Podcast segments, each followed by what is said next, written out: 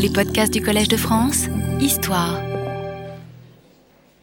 Je suis obligé d'aller dans les détails, mais d'abord la 242 est quand même un, élément central jusqu'à aujourd'hui. Euh, et en même temps, vous avez là l'occasion de voir comment s'élabore une résolution au Conseil de sécurité. Euh, parce que d'habitude, on l'entend arriver, enfin on vous la donne, mais sans qu'on vous ait indiqué les cuisines internes euh, qui euh, l'ont produit. Donc je reprends. Alors pendant que Nasser envoie ses messages, Goldberg, vous avez ici sur ce portrait officiel, explique au roi Hussein sa nouvelle version de l'intégrité territoriale. Il ne peut y avoir de retour aux lignes du 4 juin, mais des rectifications fondées sur des échanges équitables.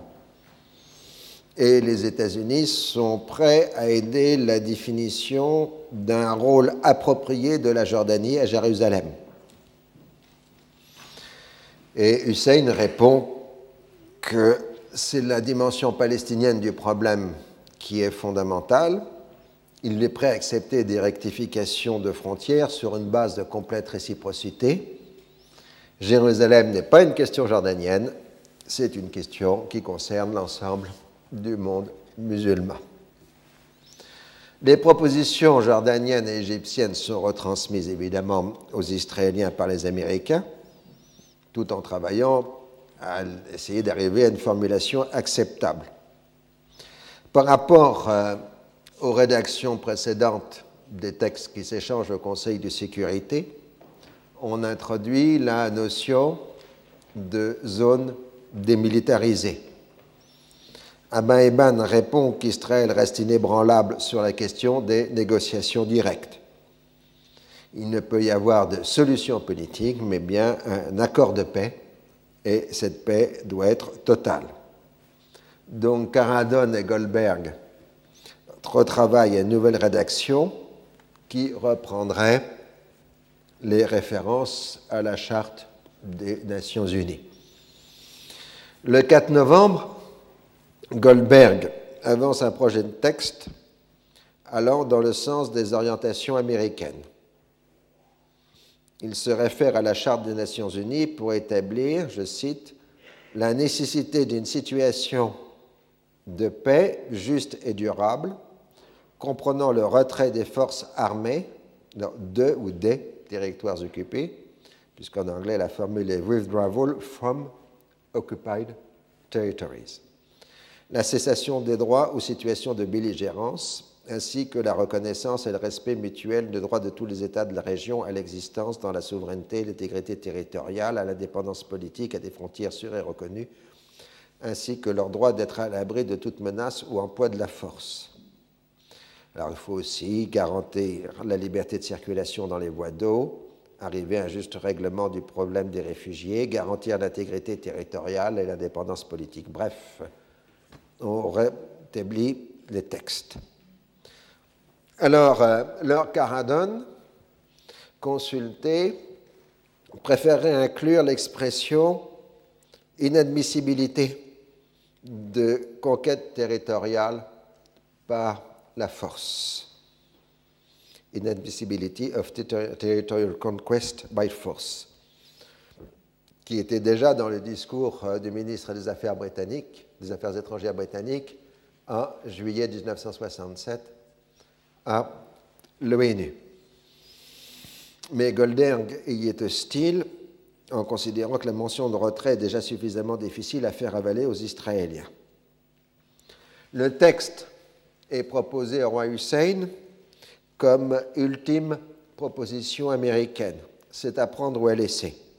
On souligne que les Arabes ont toujours fait l'erreur de rejeter des résolutions qui, après, ils ont souhaité accepter en rejetant ce texte, il referait la même erreur. Le roi demande s'il s'agit là d'un engagement ferme des États-Unis, il lui a répondu que c'est ce qu'il pourra entendre de la part du secrétaire d'État ou du président des États-Unis. Après réflexion, les Jordaniens acceptent le texte sur la base d'une promesse du gouvernement des États-Unis. On est en plein miracle de la diplomatie. Les Jordaniens ne s'engagent pas fermement sur le texte tout en l'approuvant, de même que les Américains ne font pas de promesses formelles aux Jordaniens. Le texte de Goldberg a pour concurrent principal un texte indien soutenu par la République arabe unie, qui est plus précis en ce qui concerne le retrait de tous les territoires occupés lors du dernier conflit, citation, et moins en ce qui concerne les obligations de paix. Le texte à l'appui des soviétiques et l'opposition résolue des Israéliens. Les Américains sont sûrs de six voix, dont celle de la Grande-Bretagne et de la Chine nationaliste, qui à l'époque occupe le siège permanent de la Chine au Conseil de sécurité. Mais les Britanniques veulent sortir le plus vite possible de la crise au Moyen-Orient qui pénalise leur économie, je vous le rappelle. Et Taïwan, donc la Chine nationaliste, a peur de s'aliéner les Afro-Asiatiques, ce qui pourrait lui coûter cher lors du vote annuel sur la question de savoir qui représente la Chine, la Chine populaire ou la Chine nationaliste. Le texte indien a six voix sûres, dont celle de la France et de l'Union soviétique. Trois voix sont considérées comme hésitantes, Éthiopie, Argentine et Japon. Le risque pour les États-Unis est de voir le texte indien l'emporter, forçant les États-Unis soit à céder, soit à opposer le veto, ce qui politiquement pourrait leur coûter très cher. Le 9 novembre, le Conseil ouvre officiellement ses travaux, puisque jusque-là on était dans les couloirs. Euh, Lord Caradon se propose immédiatement comme chargé de trouver un terrain d'entente entre les différentes propositions. Le 11, il fait savoir qu'il proposera un nouveau texte différent des deux précédents. Le Brésil, qui jusque-là était compté dans le camp américain, propose avec l'Argentine une nouvelle rédaction qui comprend la formule retrait de toutes les forces de tous les territoires. L'ambassadeur britannique consulte des partis. Il est clair que les Arabes refuseront toute résolution qui permettrait un gain territorial israélien et qu'inversement, Israël n'acceptera pas la mention d'un retrait complet. Le 16 novembre, Caradon introduit son texte. Il comprend dans son préambule une référence à la charte, l'inadmissibilité de l'acquisition de territoires par la guerre et la nécessité d'œuvrer pour une paix juste et durable. C'est-à-dire d'un côté, ça satisfait les Arabes, et de l'autre côté, euh, les Israéliens, tout en conservant la formule américaine de retrait des forces des territoires et les principaux éléments du texte américain, mais en les remettant dans un ordre différent. Les différentes délégations prennent leur temps pour étudier le texte et en conférer avec euh, le gouvernement, donc on ajourne au 20 novembre la discussion. La France se rallie au texte britannique puisque le principe de retrait lui paraît explicite. Les États-Unis font de même à condition qu'il y ait plus de modifications du texte. Ce sont les latino-américains qui sont les plus difficiles à convaincre et à qui on demande gentiment de retirer leur texte. La Jordanie fait savoir que elle acceptera le texte. La République arabe unie demande des amendements sur la question du retrait. Les Israéliens s'en tiennent à la position habituelle, négociation directe et pas de règlement imposé. à part, les diplomates disent qu'ils ne peuvent pas dire plus parce qu'en fait, le gouvernement israélien n'a pas pris de décision sur le contenu de la paix, donc il est difficile aux diplomates d'exprimer les positions d'un gouvernement qui n'en a pas. Enfin, ça, ils disent ça entre quatre yeux et pas euh, publiquement. Le 20 novembre, euh, l'Union soviétique propose un nouveau texte allant dans le sens égyptien avec la formule retrait de tous les territoires et ne comprenant pas la mention d'un envoyé spécial de l'ONU. puis retirent leur proposition et demandent un ajournement au surlendemain. En fait, Moscou fait un ultime effort diplomatique dans le cadre d'une correspondance directe entre Johnson et Kosygin, et le 21 novembre s'incline euh, en disant que si les Arabes acceptent le texte britannique, ils ne seront pas plus royalistes que le roi. Néanmoins, ils préviennent les Américains qu'à leur avis, il n'y aura pas de paix possible si les Israéliens s'obstinent à vouloir obtenir des gains territoriaux par rapport aux lignes du 4 juin. Le 22 novembre, le représentant syrien dénonce devant le Conseil de sécurité le caractère vague de la résolution britannique. Le représentant indien annonce le retrait du projet de son pays et donne son approbation au texte britannique. Les représentants américains et soviétiques annoncent ensuite le retrait de leurs textes respectifs. Le texte est donc alors voté à l'unanimité et devient, dans l'histoire, la résolution 242 du Conseil de sécurité, adoptée à l'unanimité. Les représentants arabes donnent leur approbation sur la base de l'interprétation indienne du texte, c'est-à-dire retrait de tous les territoires. Abba Eban conteste avec vigueur, affirmant que les imprécisions sont tout à fait volontaires et soigneusement pesées lors des consultations préalables. D'où la nécessité que nous lancions dans une activité totalement diplomatique qui remplit des cartons et des cartons et des cartons d'archives dans les différents pays du monde, c'est-à-dire l'exégèse de la fameuse résolution 242. Donc je vais vous d'abord la lire complètement, même si ceux qui sont ici présents l'ont euh, en affichage. Le Conseil de sécurité exprimant l'inquiétude que continue de lui causer la grave situation au Moyen-Orient. Là, ça fait référence en particulier aux derniers événements militaires des semaines précédentes. Soulignant l'inadmissibilité de l'acquisition de territoires par la guerre et la nécessité d'œuvrer pour une paix juste et durable permettant à chaque État de la région de vivre en, paix, en sécurité. Soulignant en outre que tous les États membres, en acceptant la Charte des Nations Unies, ont contracté l'engagement d'agir conformément à l'article 2 de la Charte donc l'article 2, interdit la menace ou l'utilisation de la force contre l'intégrité territoriale ou l'indépendance d'un pays.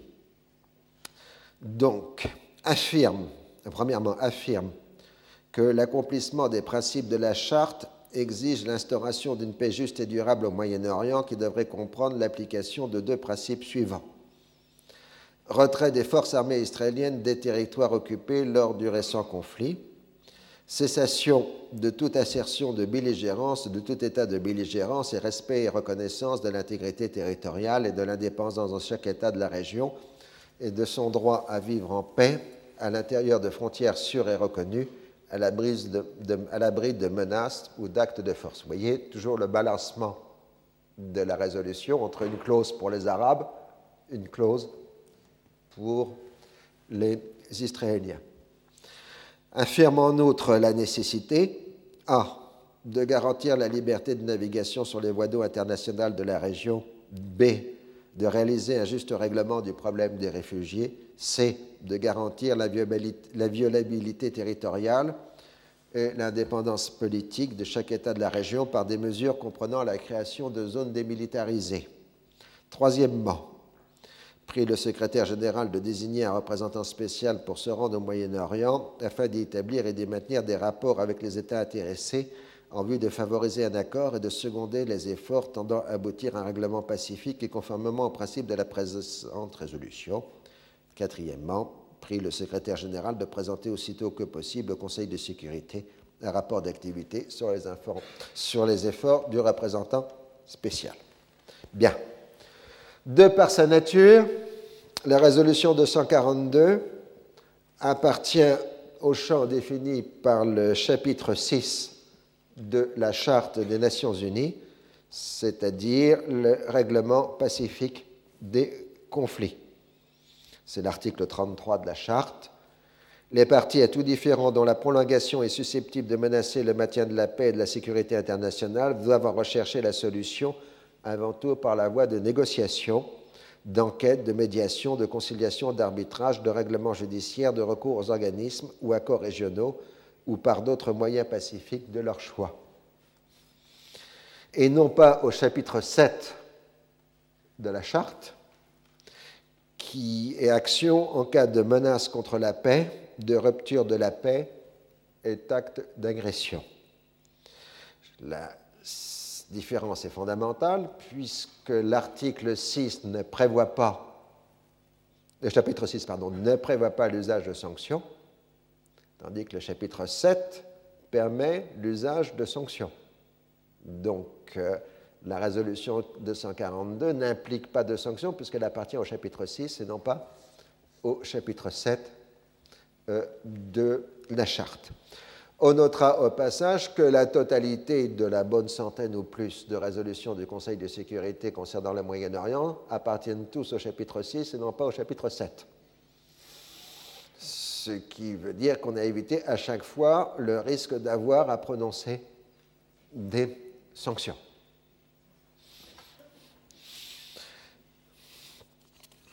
La résolution a pour première ambition de contourner la question des négociations directes et de la reconnaissance politique.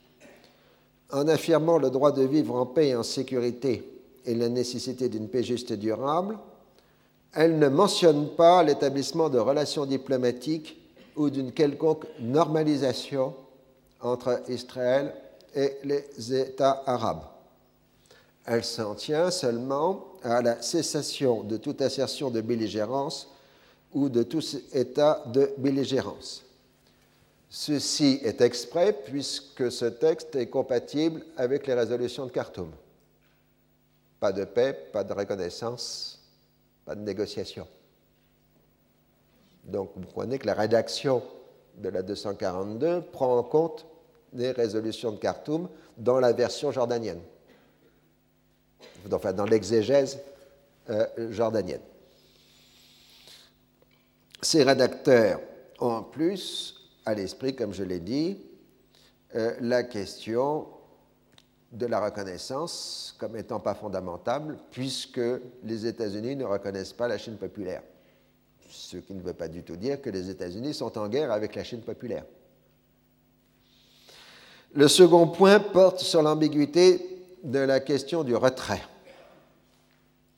Pour Abba Eban, qui assure avoir reçu des assurances dans ce sens de la part des Britanniques et de leur Caradone, le préambule soulignant l'inadmissibilité de l'acquisition de territoires par la guerre n'a pas de portée contraignante. Ce qui pose, entre parenthèses, la question de savoir si une résolution de l'ONU peut être contraire à la Charte des Nations Unies. Ce qui est évidemment une question douteuse. La demande arabe de retrait de toutes les forces de tous les territoires a été rejetée au profit de la formule moins claire Withdrawal of Israeli Armed Forces from Territories, pouvant signifier en bon français, si on peut dire, retrait de forces de territoire ou retrait des forces de territoire ou retrait des forces des territoires. Euh, ces trois possibilités de traduction euh, en français. Bélor Caradon a été aussi le rédacteur de la version française. Ce n'est pas une traduction française de la résolution de 242, c'est une résolution française, une résolution rédigée par Lord Caradon en même temps que le texte anglais. Hein, ceci est important sur le plan de. Alors, je vous montre en image, mais je ne sais pas si c'est très lisible, euh, le télégramme diplomatique venu de New York. Euh, seuls les textes anglais et français d'une résolution font foi, et cela sur une base de complète égalité. Le texte français de la résolution proposée par le représentant britannique sur la question du Proche-Orient ne peut pas être modifié après adoption du Conseil Il est évident qu'il embarrasse le gouvernement israélien qui aurait voulu pouvoir jouer de l'ambiguïté apparente du texte anglais. Aussi bien dans les 24 heures qui ont précédé le vote, la délégation israélienne s'est-elle efforcée sans succès d'obtenir par l'intermédiaire du secrétariat la substitution de l'article défini des par l'article indéfini de dans la phrase le retrait des forces armées israéliennes des territoires occupés. J'avais informé de cette demande répétée notre collègue britannique, rédacteur de la résolution, et celui-ci avait non seulement approuvé, mais encouragé notre refus de rien changer au texte français. Donc il est clair que c'est Lord Caradon qui a rédigé le texte français parallèlement au texte anglais, tout en laissant dire le contraire selon ses interlocuteurs. Hein, puisqu'aux Israéliens, il disait qu'il maintenait une ambiguïté, mais en même temps, il produisait un texte français qui, lui, n'était pas ambigu. Et il doit dire que l'ambassadeur britannique aux Nations Unies devait au moins à l'époque avoir une parfaite connaissance de la langue française.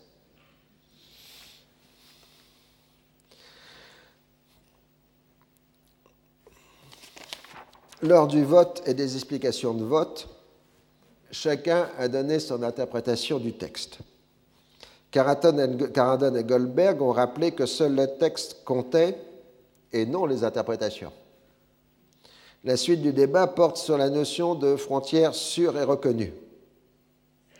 La résolution permet de dire de frontière sûre parce que reconnue, en ajoutant à la sécurité la création de zones démilitarisées.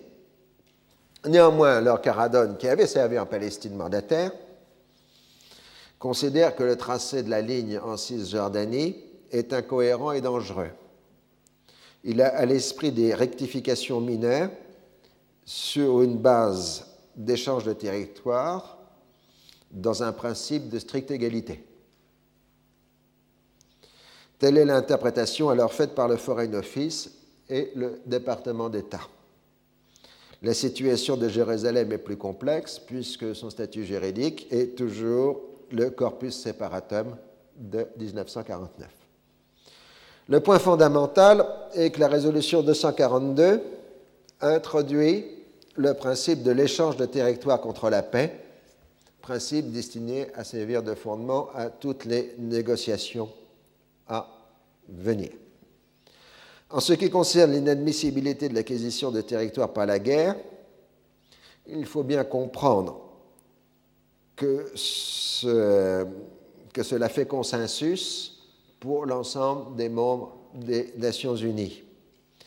La question n'a pas de particulière importance pour les frontières européennes gelées par la guerre froide.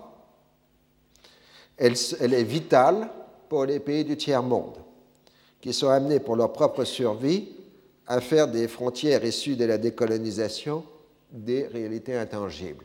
C'est une assurance mutuelle.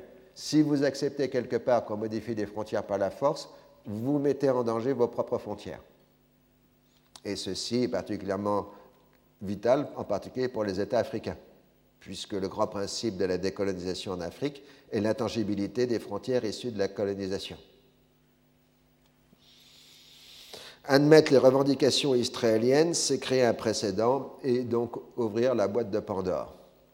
La sinistre guerre du Biafra, qui commence justement à cette période, est là pour le rappeler à l'ensemble des acteurs. Dès le 23 novembre, l'ambassadeur suédois à Moscou, comme prévu, Gunnar Jaring, est désigné comme ah ben, enfin, représentant spécial de l'ONU. Je n'ai pas marqué, c'est JA2R ING, Jaring.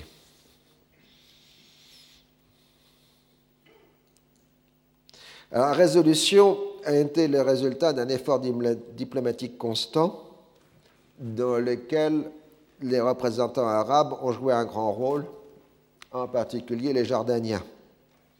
Dès le début, même avant le vote, les Syriens l'ont rejeté en en dénonçant le caractère vague et non contraignant et ont souligné l'absence de référence aux Palestiniens. Le mot palestinien n'apparaît nulle part dans la résolution, on ne fait simplement mention que de réfugiés. Les autres délégations arabes ont repris le thème du retrait préalable à toute autre démarche. Pour les Jordaniens, c'est un succès certes imparfait, mais un succès réel. Abin Eban, qui est présent au débat, a marqué tout de suite qu'il transmettrait le texte à son gouvernement, c'est-à-dire qu'il n'est pas là pour l'approuver, et euh, que son pays n'évacuera les territoires qu'après la fixation de frontières définitives, ce règlement ne pouvant avoir lieu qu'à la suite des négociations directes entre les parties. Il exprime ainsi clairement la nécessité de négociations et de reconnaissance bilatérales, ainsi que la volonté d'annexer un certain nombre de territoires non spécifiés. Eshkol, en effet, dès le début de l'automne, s'est laissé imposer, sans trop de résistance, il faut le dire, le rétablissement du bloc de colonies d'Edzion entre, euh, à proximité d'Hébron, officiellement sous forme d'avant-poste militaire, c'est-à-dire la première colonie de peuplement en zone arabe peuplée. Il va là contre les conseils d'Alon, de Galalon et de Moshe Dayan qui disent qu'il faut installer les colonies de peuplement là où il n'y a pas de population arabe dense. dit que là, on démarre la première grosse implantation en pleine zone arabe peuplée parce que c'était une ancienne colonie juive d'avant 1948. En octobre, c'est un nouvel avant-poste, soi-disant militaire, mais qui est en fait une colonie de peuplement, qui a été installée dans le Golan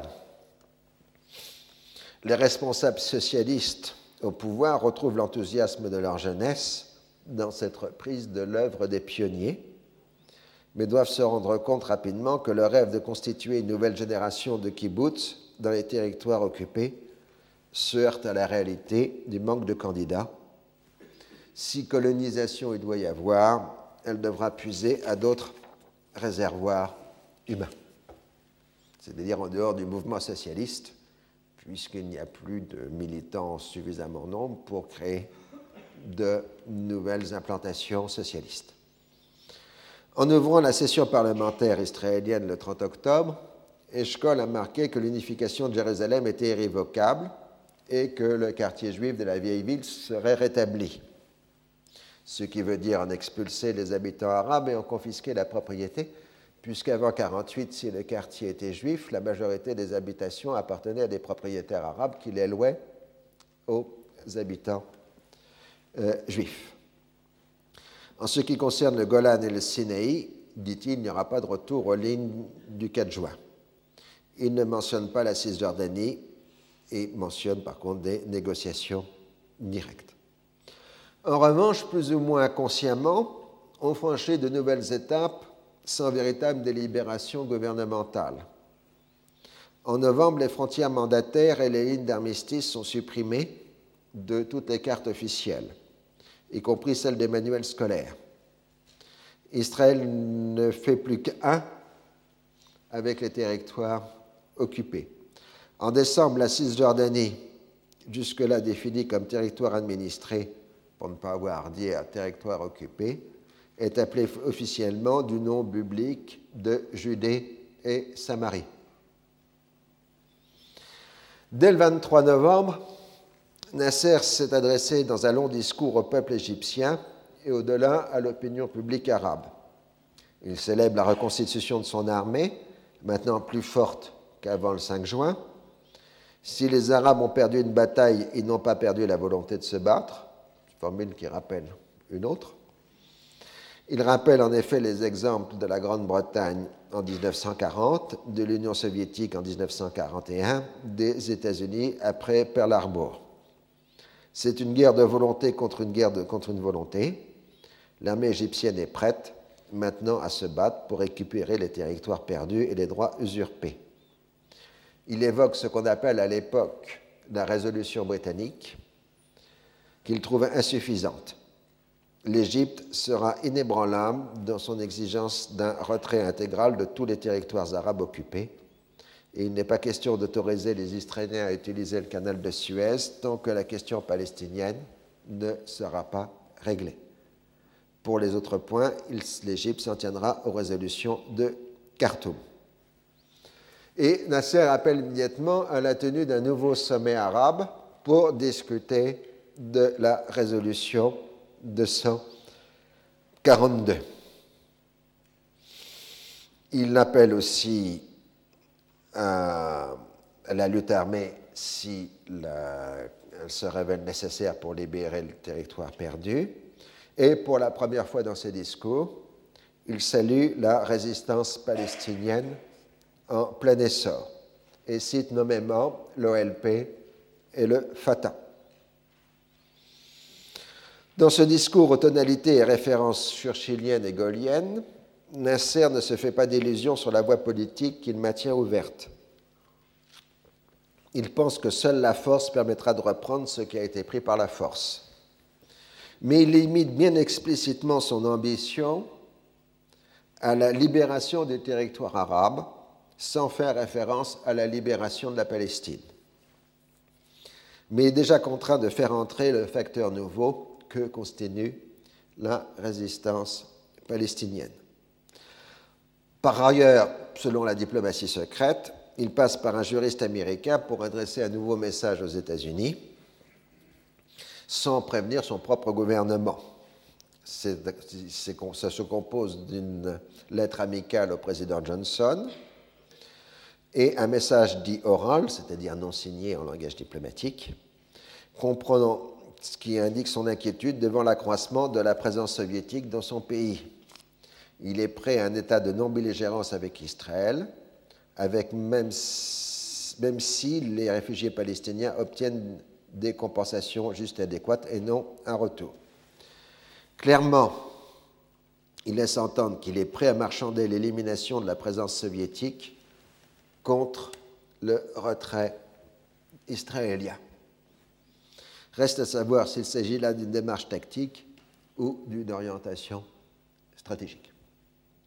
Les Américains se défient de la duplicité de Nasser et refusent d'accepter la voix des émissaires secrets. Une nouvelle fois, ils lui font dire que le seul canal de communication est le chargé d'affaires américain resté au Caire, Donald Bergus, sous le couvert de l'ambassade d'Espagne. S'il a des propositions à faire, qu'il utilise exclusivement ce canal.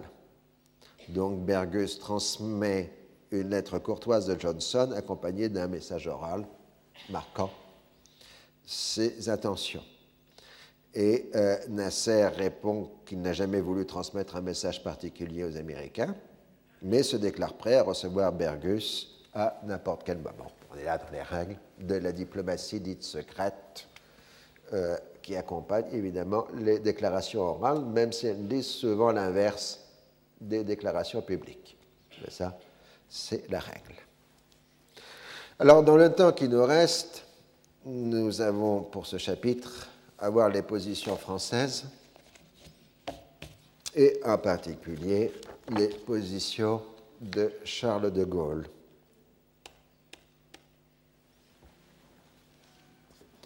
Charles de Gaulle est le seul chef d'État occidental à avoir longuement séjourné au Proche-Orient. D'abord comme officier dans l'armée française du Levant dans les débuts des années 1930, puis durant la Seconde Guerre mondiale. Durant cette période et celle de sa traversée du désert, 1946-1958, il s'est montré peu amène envers le nationalisme arabe, vu d'abord comme une création britannique destinée à ruiner la présence française au Levant. Sa perspective initiale a été celle de la question d'Orient telle qu'elle a été définie au XIXe siècle.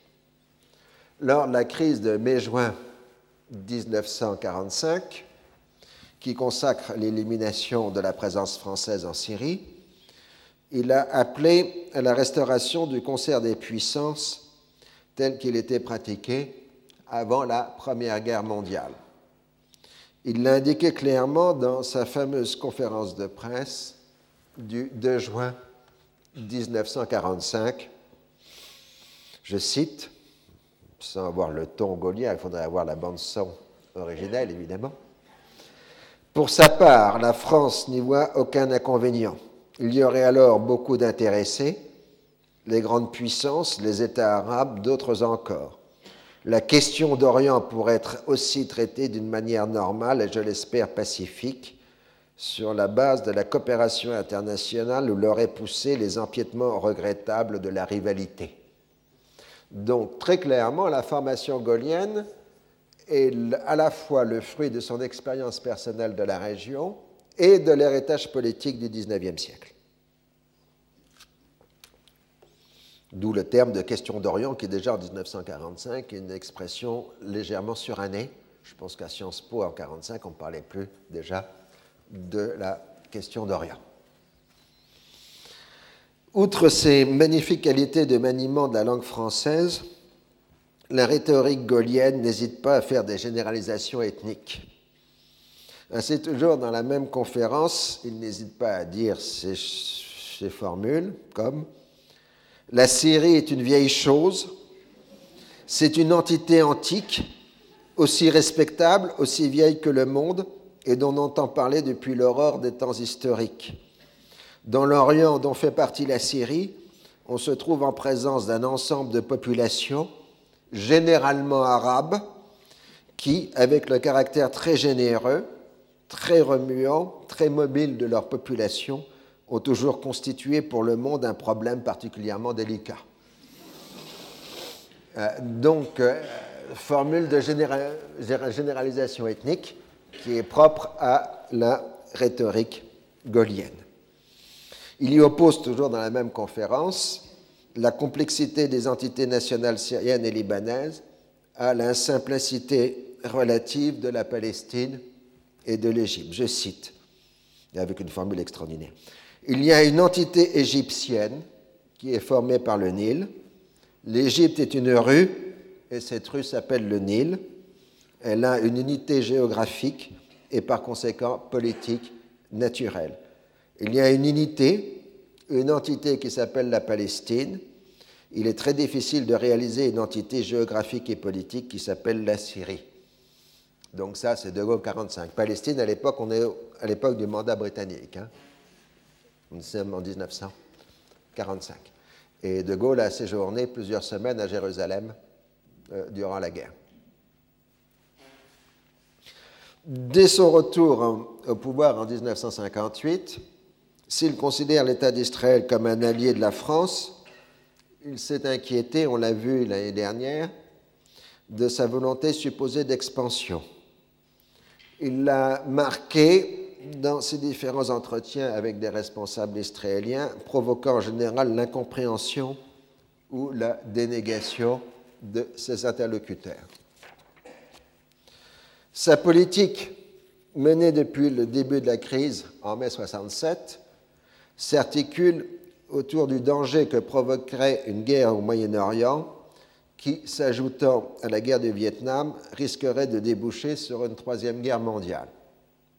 Il a donc vu la nécessité d'interdire le passage à la violence armée, ce qu'il a intimé tout aussi bien aux Israéliens qu'aux Arabes, et ne voit de solution que dans une action des quatre grandes puissances pour fixer un cadre de règlement global, c'est-à-dire la résurrection du concert des puissances du XIXe siècle. C'est là qu'il faut bien comprendre que paradoxalement, De Gaulle réanalyse la question en fonction de l'héritage politique et géopolitique du XIXe siècle.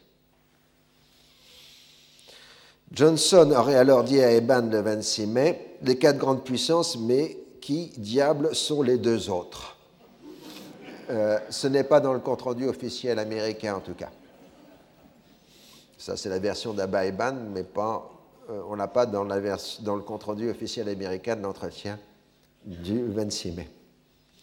De Gaulle a ostensiblement proclamé un embargo sur les livraisons d'armes à destination du Moyen-Orient mais on l'a vu avec beaucoup plus de discrétion, les Américains et les Britanniques ont fait de même. Comme l'embargo ne concerne pas les pièces détachées, vitales quand il s'agit d'aviation, et que d'autre part les Israéliens sont de bons mécaniciens, il est probable qu'après le 5 juin, en moins en valeur monétaire, la France a livré plus de matériel militaire à Israël que les États-Unis. Et ceci sur un coefficient de multiplication de 10 à 20. J'ai les chiffres globaux pour les livraisons euh, françaises d'armes à Israël entre, juin, entre le début de l'embargo et janvier 69. Ça s'élève à plus de 100 millions de dollars ce qui est une somme considérable à l'époque, est certainement bien supérieure aux livraisons d'armes américaines. Alors c'est vrai qu'on fermait les yeux et qu'on livrait des pièces de rechange, mais avec des pièces de rechange, la quantité de pièces de rechange qu'on livrait, on pouvait monter des machines entières. Et que les Français n'étaient absolument pas dupes euh, de cette situation. Le seul gel véritable a porté sur la vente des avions Mirage commandés précédemment par Israël. Cet enjeu est important puisque l'aviation israélienne n'a pas pu combler ses pertes de la guerre des six jours, contrairement à l'armée de terre qui a récolté sur place un abondant matériel d'origine soviétique. Dès la fin des opérations militaires, la diplomatie française a marqué son inquiétude devant l'avenir. La guerre n'a rien réglé et n'a fait qu'aggraver la situation. Le 15 juin 1967, Couve de Murville, alors ministre des Affaires étrangères, et qui a été jadis ambassadeur de France au Caire, là aussi donc il connaît parfaitement les dossiers, s'exprime sur les conséquences psychologiques.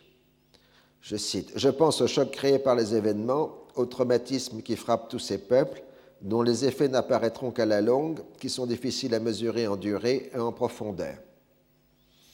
Et il énonce au nom de la France qu'une solution réelle, c'est-à-dire durable, ne peut être imposée par la force, mais doit résulter de l'accord de toutes les parties dans le cadre d'orientation fixée par les grands, par les puissances, hein, toujours ce concert des puissances.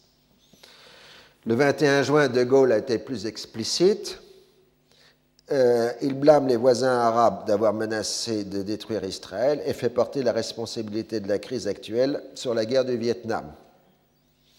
La France ne tient pour acquis aucun des changements réalisés sur le terrain par l'action militaire. Le 8 juillet, Georges Pompidou, alors Premier ministre, a rappelé cette position lors d'un voyage en Union soviétique.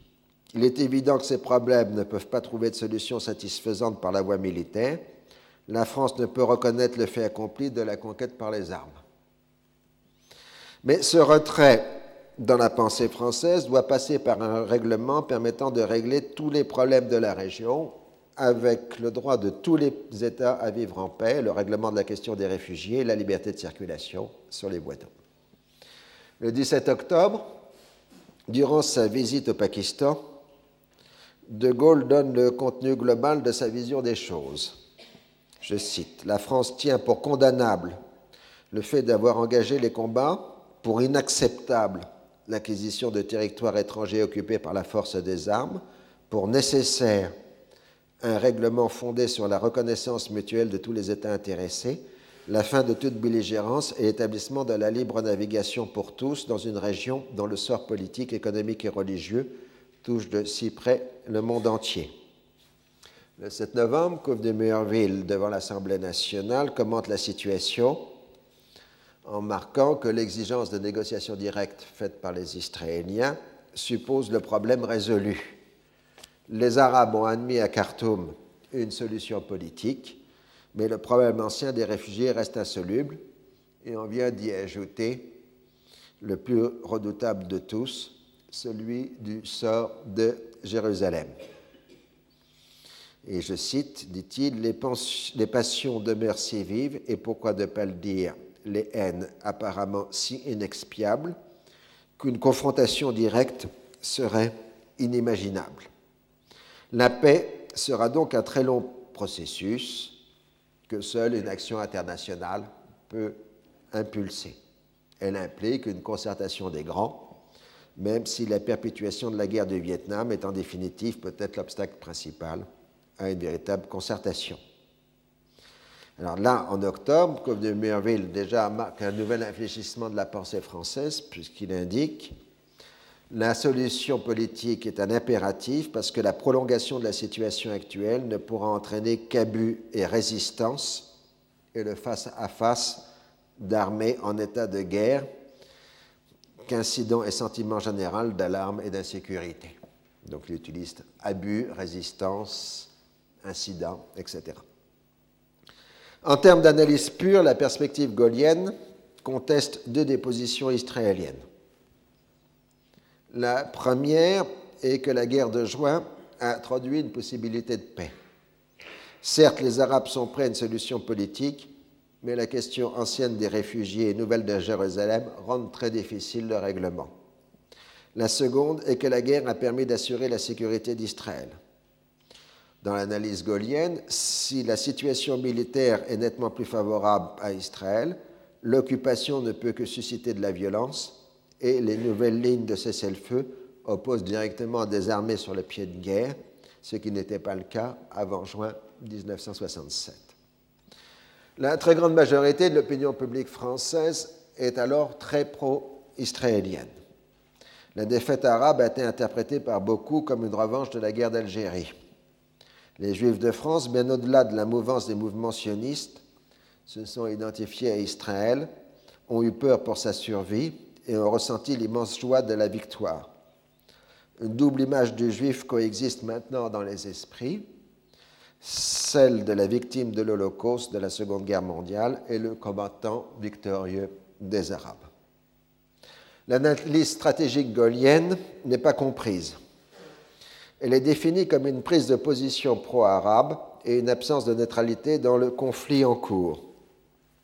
Pour beaucoup, il s'agit d'une nouvelle extravagance dont le vieux chef d'État est coutumier.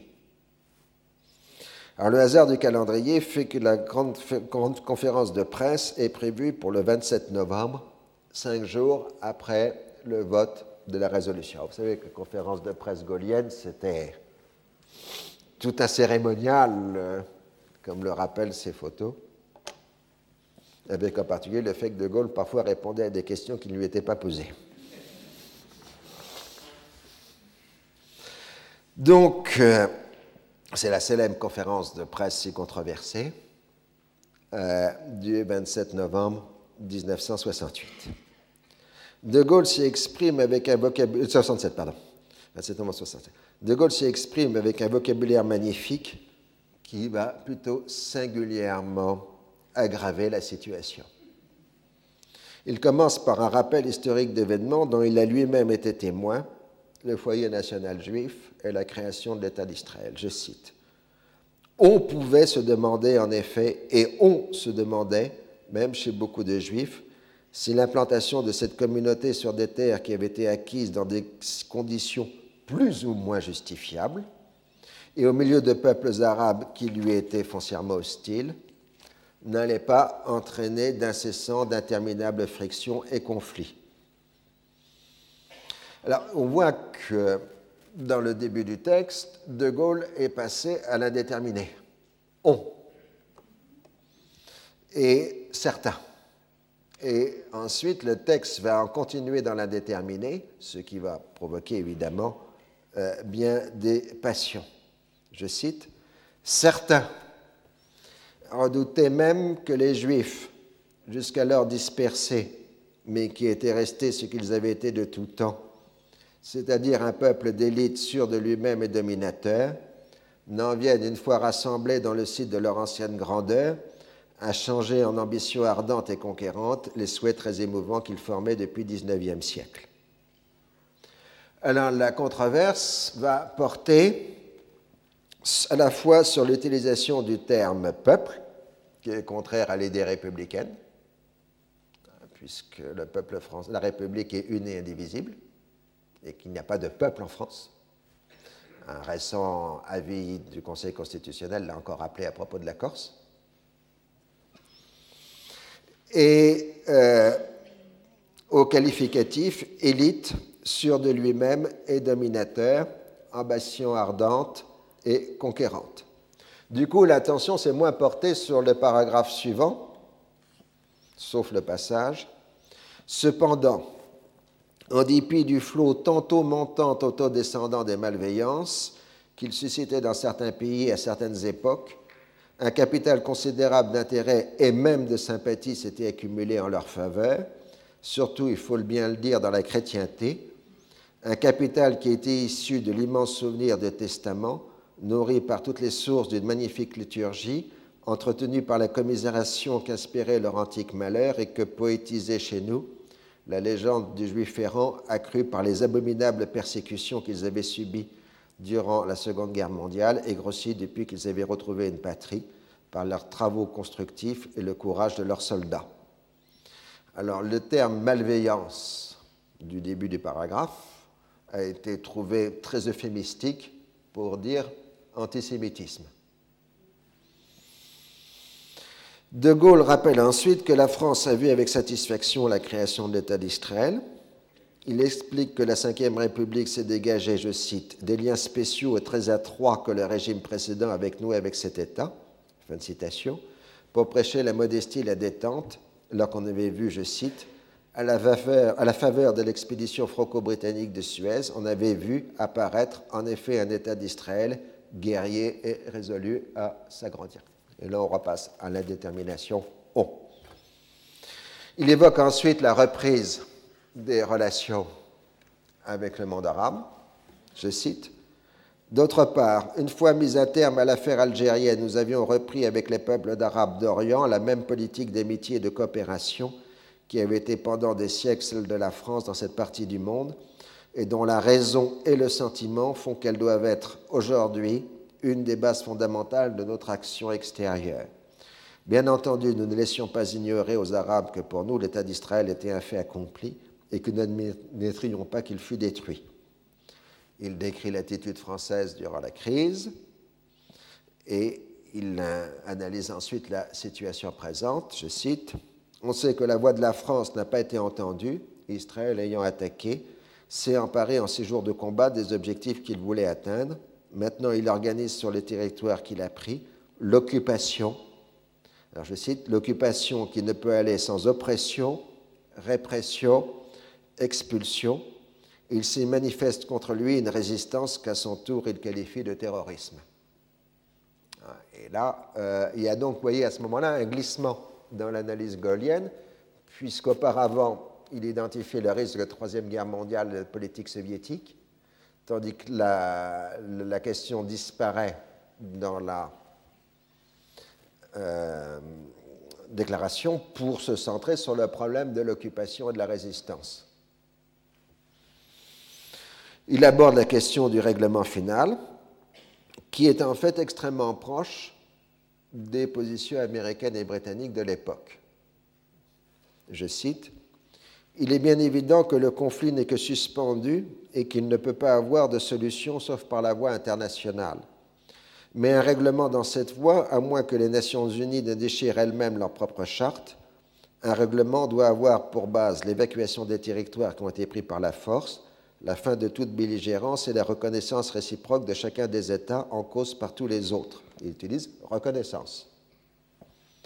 Après quoi, par des décisions des Nations Unies, en présence et sous la garantie de leurs forces, il serait probablement possible d'arrêter le tracé précis des frontières, ce qui veut dire que s'il y a retrait, il peut aussi y avoir modification des frontières, les conditions de la vie et de la sécurité des deux côtés, le sort des réfugiés et des minorités, et les modalités de la libre navigation pour tous, notamment dans le golfe d'Aqaba et dans le canal de Suez. Suivant la France dans cette hypothèse, Jérusalem devrait avoir un statut international. Donc, euh, De Gaulle n'est pas du tout, contrairement à ce qu'on pense, sur une position alignée systématiquement sur celle des Arabes, puisqu'il admet des modifications territoriales mineures, ce qu'on a aussi dans les textes privés, enfin dans les textes politiques euh, privés de, de, Gaulle et du gouvernement de la Ve République, qu'il va un peu jusqu'à parler de reconnaissance réciproque, et qu'en revanche, euh, il prône un statut international pour euh, Jérusalem. ce qui est d'ailleurs la, position officielle française depuis 1949. La nouveauté réside dans l'idée d'un rôle actif des Nations Unies, ce qui n'est pas du tout dans l'orthodoxie gaulliste, puisque De Gaulle était très hostile aux Nations Unies, d'une part lors de la guerre d'Algérie, et d'autre part lors des opérations militaires des Nations Unies au Congo belge, ex-belge, au début des années 60, vous vous rappelez. Il avait traité à ce moment-là l'ONU de machin. Euh, alors qu'en fin de période gaulienne, au contraire, il insiste sur le rôle fondamental des Nations Unies dans le cadre d'un système de garantie internationale dans lequel les quatre grands seraient des acteurs privilégiés. Alors, euh, nous verrons la fois suivante les réactions à la conférence de presse du général de Gaulle et le débat chez les intellectuels français par rapport euh, au conflit israélo-arabe. Je vous remercie. Retrouvez tous les podcasts du Collège de France sur www.collège-de-france.fr.